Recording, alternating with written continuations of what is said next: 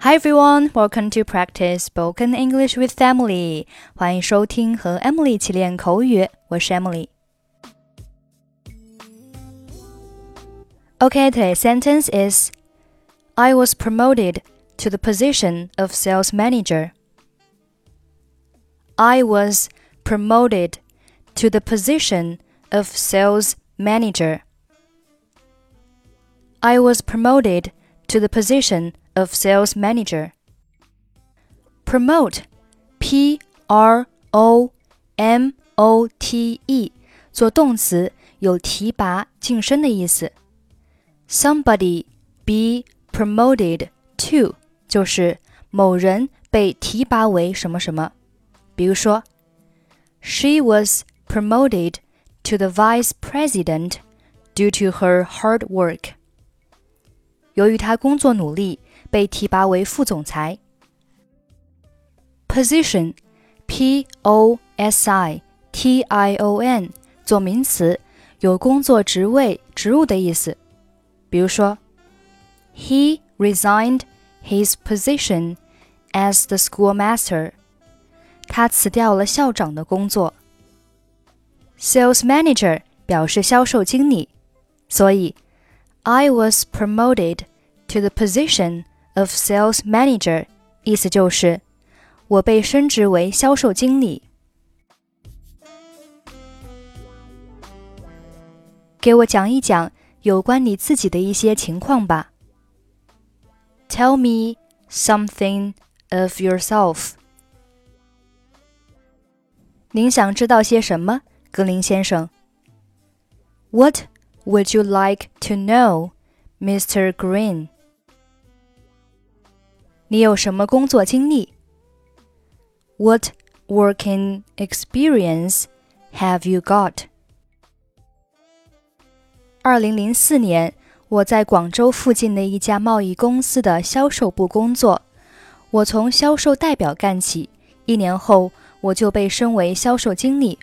从那时起，我就一直做这份工作，刚刚一年多时间。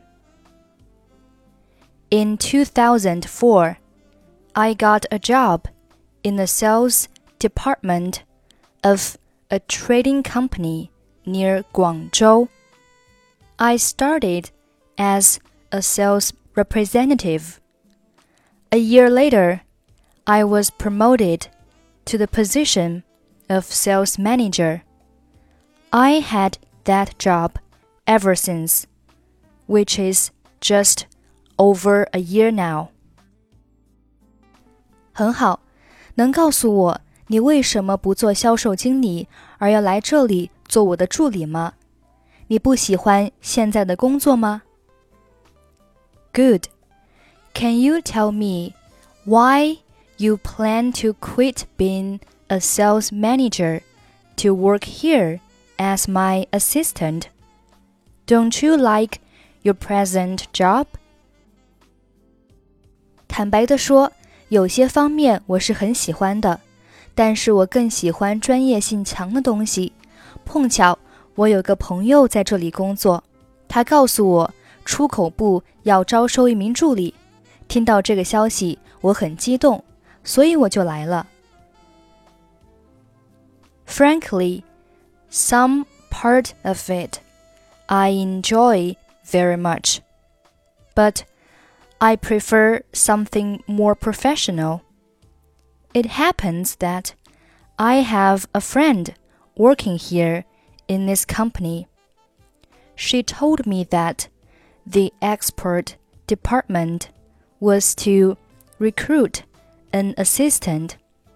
I felt very excited at this news. That's why I'm here.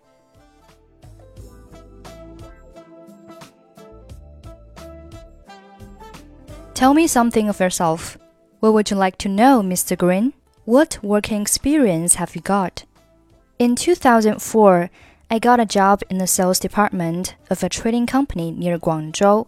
I started as a sales representative. A year later, I was promoted to the position of sales manager. I had that job ever since, which is just over a year now. Good. Tell me why you plan to quit being a sales manager to work here as my assistant. Don't you like your present job?